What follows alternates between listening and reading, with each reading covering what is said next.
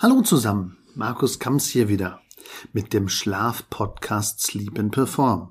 In dieser Episode geht's mal um Albträume. Schweißgebadet wach werden, sich hin und her wälzen und nicht wissen, wodran's liegt. Wem ist das nicht auch schon so gegangen? Also in dieser Episode klären wir so ein bisschen Ursachen, Risikofaktoren und ja, womit hat das denn so zu tun?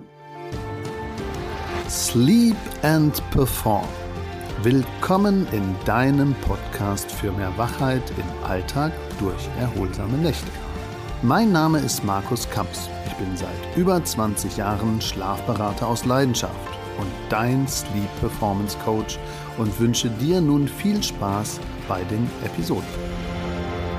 Hallo zur Episode Albträume. Das ist ja ein Thema, mein Gott, wie komme ich denn da drauf?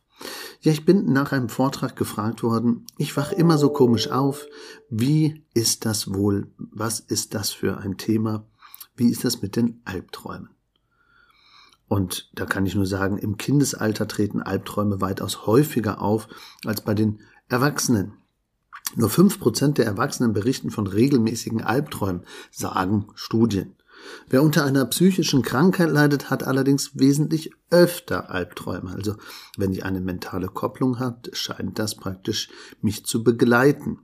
Albträume treten besonders in der REM-Schlafphase auf, also in den Träumen oder vor oder nach den Träumen, da wo sie hauptsächlich vorkommen. Also Rapid Eyes Movement, diese schnelle Augenliderbewegung. In der anderen Episode Schlafphasen und Schlafzyklen kannst du dir da noch genaueres zu anhören. Ja, und das vor allen Dingen am Ende der Nacht meistens, weil da erinnern wir uns ja auch an die Träume mehr und da schrecken wir dann vielleicht auch in den Träumen mehr auf. An Albträume können wir uns besonders gut erinnern, weil es eben meistens morgens oder in der zweiten Nachthälfte ist, wo wir sowieso dann gekoppelt an die REM-Schlafphasen öfter wach sind und uns dann mehr erinnern. Sehr häufig sind sie bei plötzlichen Erwachsenen damit verbunden, dass oft so ein Schnappen ist oder so ein Herzrasen oder Schwitzen dazu kommt, so eine richtige Attacke. Wer kennt das nicht? Wer ist schon mal verfolgt worden oder irgendwie auf den Schienen gelaufen und kam nicht vorwärts oder wer hat praktisch mit irgendeinem Tier gekämpft, was irgendwie aus einem Fabelwesen zusammengebaut war. Also wir können nicht nur positiv träumen, wir können eben auch anders träumen. Aber wer ist denn jetzt schuld an dem Albtraum? Habe ich abends zu viel Krimis geguckt oder was ist denn das jetzt? Schuld an Albträumen und sogenannten Auslösern sind meistens konkrete Ereignisse. Meist vielleicht traumatische Dinge oder negative Dinge. Es kann aber auch paradox geträumt werden, dass ich irgendwie den schönsten Romantikfilm gesehen habe und hinterher irgendeine Sache aus diesem Film bei mir in so eine Erinnerungsschleife hineinkommt und was Gegenteiliges auslöst. Oft kann es aber auch der Einsatz in einem Kriegsgebiet sein, eine Naturkatastrophe oder irgendein persönliches Erlebnis, ein Unfall, ein Tod von einem Angehörigen, eine aktive Stresssituation, Prüfungssituation oder irgendwas, wo ich mich nicht der Situation gewachsen fühle. Also in diesen Phasen träumen wir also öfter negativ. Und wer hat keinen Stress und wer kennt das einfach nicht? Weitere Risikofaktoren für Albträume, also was man meiden könnte, wäre eben Alkohol. Alkohol unterdrückt bekanntlich den REM-Schlaf. Da der REM-Schlaf für unseren Körper aber extrem wichtig ist, holt er sich diesen REM-Schlaf als Rebound auch zurück. Das führt zu längeren REM-Schlafphasen in der zweiten Nachthälfte, da wo ich sowieso ähm, dann eben wacher bin. Und die darauffolgenden Nächte ähm, haben dann oftmals nach dem Alkohol so ein bisschen einen größeren Anteil und somit träume ich dann noch lebhafter und vielleicht noch mehr durcheinander. Also wenn ich jetzt negativ gekoppelt war und ich habe ein schlechtes Ereignis, eine super Stresssituation, dann kann es also sein, dass ich einen Tag später, wenn ich mir mal ein lecker Fläschchen getrunken habe, erst recht in den Albtraum hineinkomme. Wenig Aktivität am Tag. In einer Studie konnte ein Zusammenhang herausgefunden werden zwischen Bewegung und der Wahrscheinlichkeit von Albträumen. Tja, worin liegt das denn jetzt? Also trainieren wir, braucht unser Körper mehr Tiefschlaf zur Regeneration. Der verringert dabei natürlich den REM-Schlaf. Weniger REM-Schlaf gleich weniger Albtraum. Also mit anderen Worten, renn schon vorher weg, damit du nicht auf den Schienen rumrennst. Beweg dich selber, versuch ein bisschen insgesamt in den Traumschlaf ähm, da einen Anteilen etwas zu ändern und schon haben wir einfach einen anderen Effekt. Wir haben den Effekt, dass dann ganz klar der Traumschlafanteil weniger wird und weniger Traumschlafanteil heißt weniger Albträume. Ja, übermäßige Schlafdauer, Vorsicht, Vorsicht, auch da. Zu lange solltest du dir nicht schlafen, denn es scheint eine Bedeutung zu geben, dass sich Risikofaktor Albtraum erhöht, wenn wir zu viel schlafen. Warum ist das der Fall? Ganz klar, weil auch hier wieder die zweite Nachthälfte, wenn wir einfach länger schlafen, mit mehr Traumschlafanteil gekoppelt ist und somit mehr und lebhaftere Träume passieren. Also gerade jetzt in der Corona-Phase berichten auch sehr viele Leute über lebhaftere Träume und eben Ausagieren von ihren Existenznöten und Ängsten. Also das ist klar. Wir nehmen nämlich unsere Emotionen mit in die Nacht und in unsere Träume und deswegen ist eben auch das Thema Ängste und Sorgen ein großes. Es ist also erwiesen, dass wir eher Albträume und negative Träume haben, wenn wir auch mit negativen Emotionen ins Bett gehen. Also beachte, nicht abends noch groß streiten, sondern praktisch vorher das klären. Am besten also mittags den Kampf austragen und nicht erst am Abend. Ängste und Sorgen, das Grübeln im Bett, das macht die Wahrscheinlichkeit von negativen Träumen größer.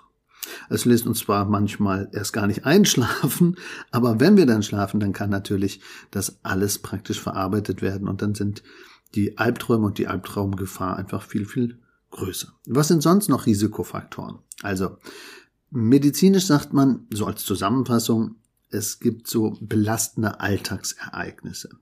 Vielleicht auch psychische Erkrankungen, vielleicht irgendwelche traumatischen Erlebnisse oder als Kinder vielleicht auch ähm, Schulängste. Das könnte Fall sein. Also es ist auch so, dass Frauen etwas mehr grübeln und deswegen auch mehr Albträume haben. Und wenn ich natürlich Medikamente benutze, dann hat das manchmal auch, in dem Beipackzettel kann man das lesen, ähm, positive Effekte auf den Albtraum, also ich träume mehr, aber negative Effekte eben auf meinen Schlaf, weil ich eben ja keine Albträume haben möchte. Also wer ist dafür bekannt? Also Benzodiazepane, Hypnotika, Antibiotika, ähm, dopaminhaltige Substanzen oder auch Antidepressiva sind bekannt dafür, laut Beipackzettel, dass man unter Umständen lebhafter, aber nicht nur positiv, sondern einfach lebhafter träumt, auch negativ. Äh, dann natürlich die Verdrängung und Vermeidung von Ängsten ähm, aus den Alltagssituationen, die kommen dann raus. Also wenn ich jetzt Spinnen nicht mag, dann habe ich vielleicht bestimmt ein paar Träume, wenn ich gerade mal im Keller war. Dieses Nicht-Bewusste kommt dann oftmals hoch. Was für Therapiemöglichkeiten gibt es denn? Ja, neben der Minimierung der Risikofaktoren, die wir gerade gehört haben, gibt es natürlich auch ein paar Therapien. Bei Albträumen, die nur ab und zu auftreten, ist das nicht so wichtig. Also bei Albträumen, die aber dauerhaft auftreten, müsste man versuchen, ja, das ein bisschen stärker zu berücksichtigen, weil ich ja tagsüber überhaupt nicht mehr erholt bin, wenn ich ständig komisch träume, nass geschwitzt da wach werde und die Nacht zum Tag mache und hinterher vielleicht auch gar nicht mehr einschlafen kann, wenn ich dann mal wach geworden bin. Deswegen sollte man eben darauf achten, dass man da ähm, ja vorsichtig ist, wenn man also mehr als ein Albtraum oder zwei Albträume die Woche hat, dann ist das wirklich behandlungsbedürftig. Die aktuell erfolgreichste Therapie ähm, kann man selber machen, ohne Arzt oder Psychotherapeuten. Die heißt IRT und das steht für Imagery Realizing Therapy.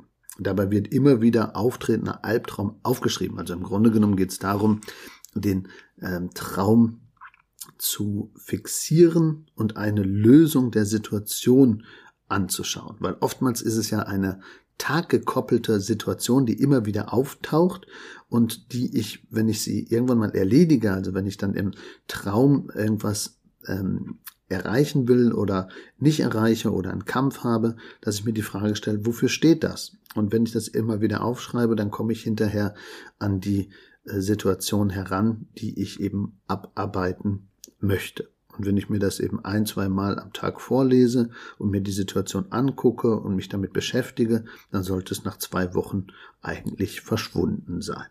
Eine andere Art der Therapie ist die Konfrontation mit der Situation, ähm, die da auftritt, also dass ich wirklich mal komplett in die Vergangenheit gehe und überlege, ist mir das denn in ähnlicher Form schon mal passiert? Also jetzt dieser Albtraum und wann treten die immer auf?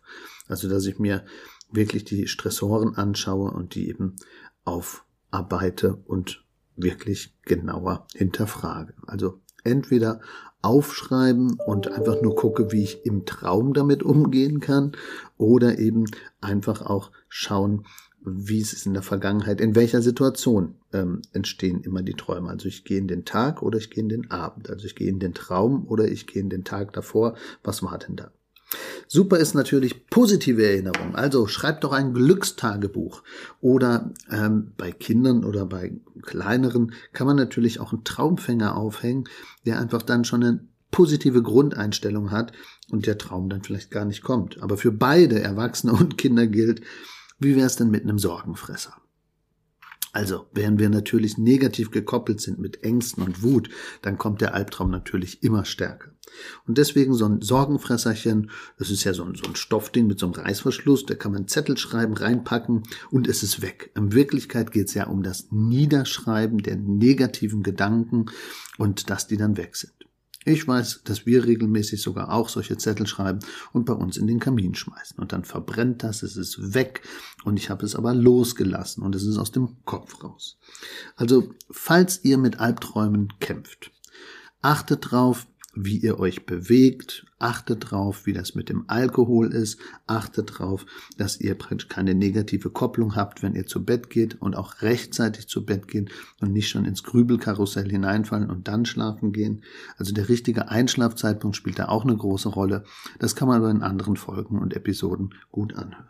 Und macht euch doch ein eigenes Sorgenfresserchen oder ein kleines Tagebuch am Abend, um eben nicht nachts das zu verarbeiten, was noch in uns übrig geblieben ist. Hui, hui, hui. Albträume. Ganz blöde Sache.